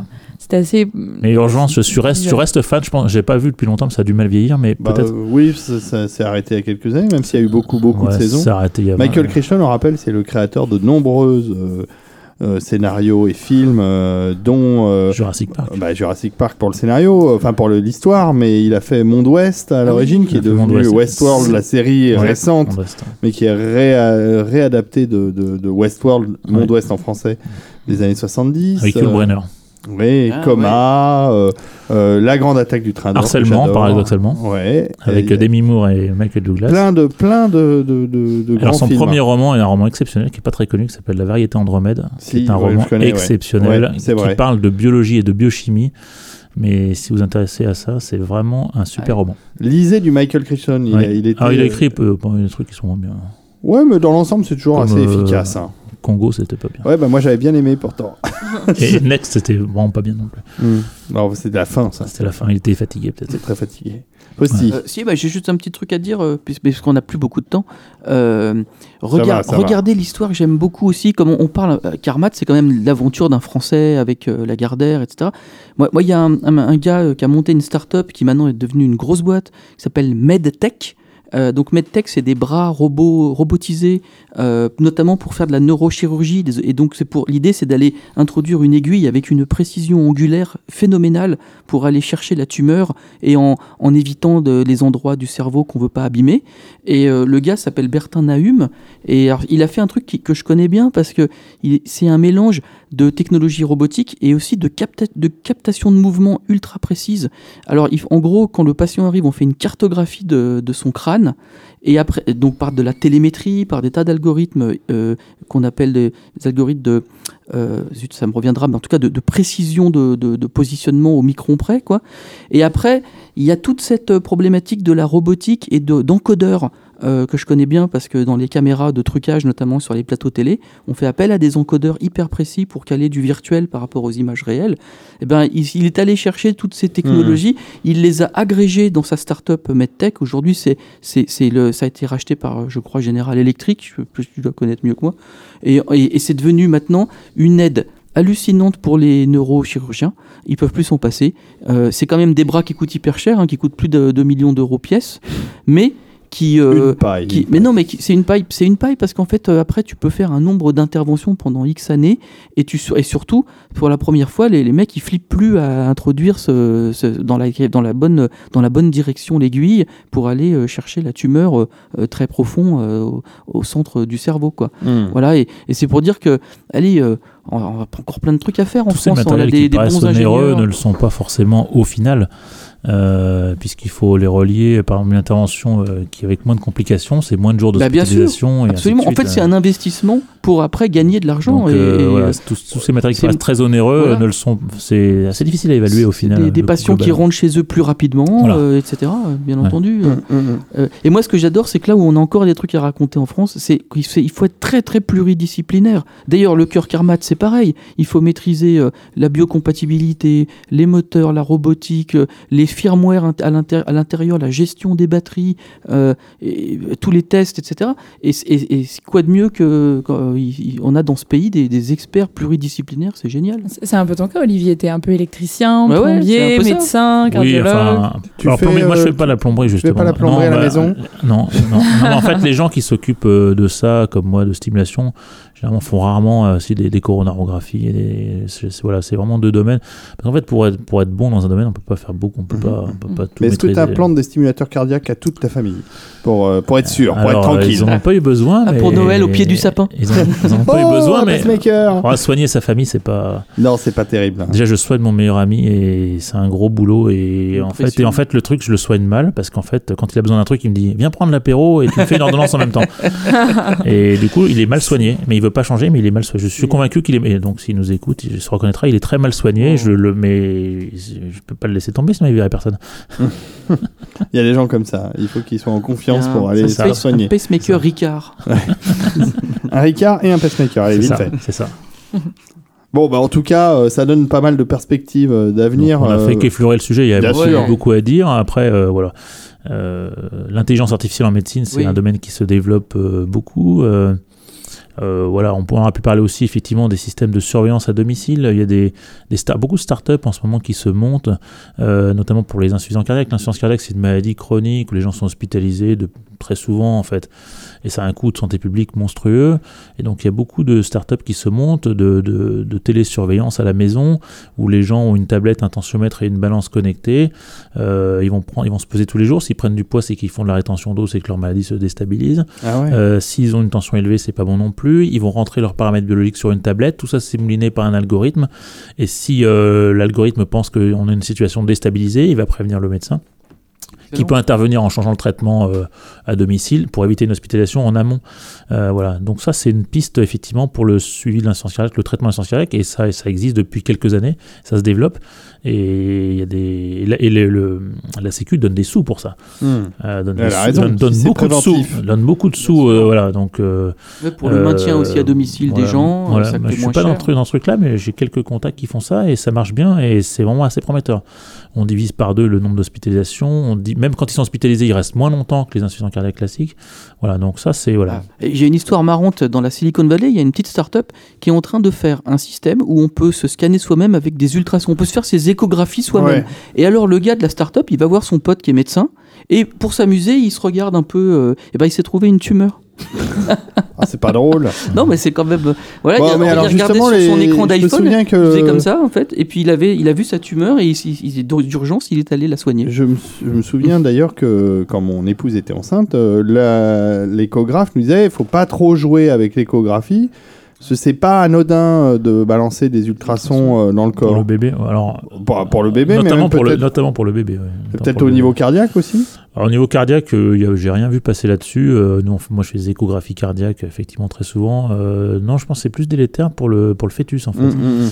Euh, pour les adultes, euh, mais il n'y a rien de prouvé a priori. D'accord. Bon, on peut se faire ses propres échos. euh. Euh, y a- Bon, vous prenez plus bon. euh, de rayons X euh, en, Ah ouais. en prenant l'avion euh, qu'en faisant euh, voilà. Mm, mm. Donc, euh, C'est vrai que les, les hôtesses de l'air font plus de cancers, notamment Oui. des cancers Oui, mammaires. on, a des, de la on a des population. statistiques maintenant. Ouais, bien sûr, de- bien sûr. Il y a un sont beaucoup plus exposées effectivement. euh. Ouais. Bah oui, D'ailleurs, c'est un des problèmes pour le voyage sur Mars. On sait pas. Mais oui, pour les voyages spatiaux en général, euh, même quand hein. ils sont en on veut, orbite. on hein. veut aller sur Mars, mais les pauvres. Faudrait on- quelqu'un y arrive en un seul euh, morceau. En plus, le seul moyen de s'isoler du rayonnement cosmique, c'est de se faire une fusée en plomb. C'est ça. Mais c'est un peu plus dur Ça, pour le lancement. Ça pèse épaisseur un de plomb. ouais. Ouais, ouais, ouais. Voilà, donc euh, oui, il y a beaucoup à dire. Et puis, euh, et puis, euh, et puis, il y a une corporation qui se fait un peu du souci. Ce sont les radiologues aussi. Avec Parce que l'IA. les, ra- les radiologues, alors tous les, ra- les radiologues qui font de l'interventionnel aussi, mais le radiologue n'est pas simplement un interpréteur d'images, c'est lui qui génère aussi des images, mais on sait que par exemple une IA, pour le cancer du sein, la mammographie, c'est un examen qui est assez délicat à interpréter, euh, voir des petites tumeurs, et l'IA fait beaucoup mieux que le radiologue à ce niveau-là. C'est-à-dire que bientôt, on va avoir une pression des gens qui vont préférer une IA que presque un être humain pour euh, analyser Ouais. leur dossier. Mais après, les gens qui disent que le, le radio- les radiologues dans- n'existeront plus, je n'y crois pas un instant. Hmm. Vous voulez pas que- vous voulez pas, évoluer. vous voulez pas qu'une IA vous annonce monsieur vous avez un cancer du sein ou madame vous avez un cancer du sein ça existe chez l'homme petite Madame note. vous avez un cancer du sein vous préférez que ce soit un médecin Ouais. qui a intégré le reste de votre dossier et qui vous prenne à part dans une petite pièce pour vous l'expliquer Hmm. Euh, donc euh, voilà mais voilà mais dans, dans tout cas effectivement le- la Mm. machine fait mieux que l'homme euh, Juste pour Ah. repérer, pas pour forcément pour, repérer- traiter, pour Ah faire bah, un pour traiter, suivi. les radiologues ce sont euh, les gens qui dans peu de- ne- traitent dans peu de cas ils font Oui. de l'imagerie enfin, euh, mais c'est vrai que c'est un métier qui, qui, à mon avis, ne disparaîtra pas, mais qui est amené à évoluer de façon, euh, de façon drastique. Ah, on n'a pas abordé, euh, c'est un, un des fantasmes techniques, mais la téléopération. C'est-à-dire, en gros, il y a, il y a un expert quelque part à Toulouse, qui est expert de- du ventricule gauche, que sais-je, Mm. Et qui tout d'un coup euh, s'amuse à téléopérer euh, à distance, avec maintenant tous ces réseaux fibre optique, etc. Oui, c'était fait ça. Ouais, je, je sais. Voilà. Mais est-ce que ça, est-ce que c'est quelque chose qui maintenant passe dans les mœurs ou est-ce que c'est toujours du, du domaine euh, de, Ah, du dans les, mœurs, concept dans les mœurs, certainement pas. Ah, C'était ouais. fait, c'est possible. Après, euh, téléopérer, c'est bien. Euh, gérer une complication euh, sur la table, voilà, il y a toujours de l'humain derrière. C'est ça. C'est quand vous n'avez pas envie que votre chirurgien soit à 500 km. Vous avez envie que s'il y a une complication, il soit au pied de votre lit et qu'il puisse la gérer. C'est clair. Donc euh, techniquement c'est possible, mais on en revient toujours au facteur. Il y a quand même euh, dans la médecine, il y a bien sûr le facteur technologique qui prend une plus de part. Il y a le facteur confiance, il y a le facteur humain, il y a le facteur peur. euh, et tout ça, euh, ça reste de notre domaine hein, quand même malgré tout. hein. Mm. Et voilà. Bien Donc sûr. on va ra- faut ramener tout ça à l'humain au sûr. Bon, eh ben, eh, en tout cas, on aura appris plein de choses Ah oui. sur, Ah oui, c'était la absolument passionnant, sur, ouais. sur les techniques euh, Super. cardiaques. On remercie Je, beaucoup. je regrette pas d'avoir fait du lobbying pendant deux ans. Pour. Non, mais, euh, mais eh, tu sais Mais quoi? il- Faudra que tu reviennes, Olivier. Ah bah qu'on- oui, euh. qu'on qu'on reparle de ça dans deux ans. Je pense que les choses je peux évoluent dire très un, très petit vite. truc avant de partir. Bien sûr, évidemment. Savez comment j'ai réussi à venir quand même Ben, je- Ça fait deux ans que j'envoie des messages, David. Si tu fais une ATG médicale, il faut que j'aimerais bien venir parler, etc. Ouais, bien sûr. Et un jour, je lui dis bon, je lui dis bon, ça a l'air trop compliqué pour vous. Je pense que tu m'inviteras jamais. Et là, il m'a dit bon, tu viens quand tu veux. Non mais Bon, bah, alors, bien, à savoir que la façon dont les, gé- les, les- les sujets d'ATG sont gérés, c'est un peu empirique, hein, Ludmilla. Oui, tout à fait. C'est-à-dire que, ah tiens, il y a ça, ah oui tiens, euh, et puis c'est le premier qui pointe sa tête qui a la chance. Alors, le problème, c'est qu'évidemment, quand on n'habite pas à côté de là où je vis, c'est-à-dire soit Compiègne, soit euh, Paris 10e euh, dans le secteur, euh, c'est plus difficile de rencontrer les gens. Mais attends, Olivier, il a fait un effort de prendre un TGV Ouais, qui était en retard. Hein, on salue les amis de la SNCF, C'est hein, hyper sur lequel sympa. je les jours. accepté de- que je décale Voilà, j'aurais patients. pas laissé le choix de mettre. Et, puis- et puis moi, je le prends euh, dès que je vais avoir des problèmes. euh, Ah, je, Ouais. suis- problème je suis sur, cardiaque, je suis hein. sur Lyon. donc, Ouais, euh, ça, bah, c'est c'est pas grave. Mais eh, tu aurais peut-être Herbie comme euh, client. Mais on lui souhaite pas, on lui souhaite on pas lui quand même, souhaite pauvre pas. Herbie. Hein, on salue Herbie, mais on lui souhaite pas. Ouais, non, mais évidemment.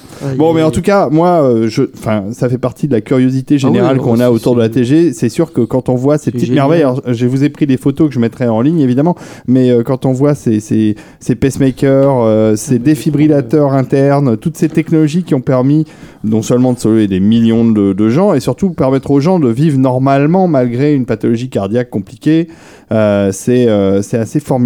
Moi, et je je, prends les- je remercie beaucoup encore une fois Olivier d'être venu nous en parler parce Merci que de votre invitation. ça, ça me fait euh, très plaisir euh, de, de voir ça et de constater que malgré tous les soucis, tous les jours, tous les problèmes au quotidien, les petites tracasseries, euh, l'humain est capable de faire des choses quand même assez formidables. Ouais. Imposti, ça, tu, tu, tu, es, tu as foi en ça. Bah, il faut, il faut garder foi avec tout. On est dans une époque un peu bizarre, avec il va y avoir euh, de l'e- il y a de l'effrayant et puis il y a du passionnant et donc voilà tout ça, ça se, ça se mêle. Et heureusement qu'il y a des, des personnes qui, comme lui, qui, qui font des choses euh, euh, qui aident beaucoup et c'est utile. Lui et tous les chercheurs derrière de, Ouais, des, il y a, il y a- il y a nombreuses beaucoup, il y a sociétés. une grosse industrie derrière. Une grosse Oui, alors il y, a- il y a du fric évidemment. Bon, voilà, un ATG Express numéro 3 euh, déjà bouclé. Moi, j'adore ce format. Je le Bah trouve ouais, rapide, je le trouve pratique, Ouais, je le trouve vrai. agréable. C'est limite France Info. hein. C'est presque France Info, mais enfin bon, un peu plus long quand même. Donc, Quand j'ai dit aux gens, euh, je fais des interviews courtes. Ah ouais, 10 minutes, 15 minutes? Non, une heure. Mais ah ouais, c'est 10 court. minutes pour parler de, du corps artificiel, Ah non, non, impossible. non, en 10 minutes, rien Ah, On n'a pas parlé du corps artificiel, on a parlé de toutes, Plein ces, toutes ces technologies. Merci, merci Un tout grand le monde. merci, oui, vraiment. Merci, c'est merci très, très Et je vous dis euh, à très bientôt pour probablement un prochain ATG Express. Ça revient comme le coucou, ça, ça revient vite fait. Et puis on va essayer de publier les autres épisodes Ouais. d'ATG. Ah ouais, euh, Casimir normaux. quand même. Bah ouais, ouais, on a Casimir, Tous mes on a- copains qui me demandent Casimir. C'est ça, hein, ça arrive, ça arrive, ça arrive. Et le Tipeee, hein, n'oubliez pas le le Tipeee. Allez, à ciao tout le monde. Ciao. Au revoir.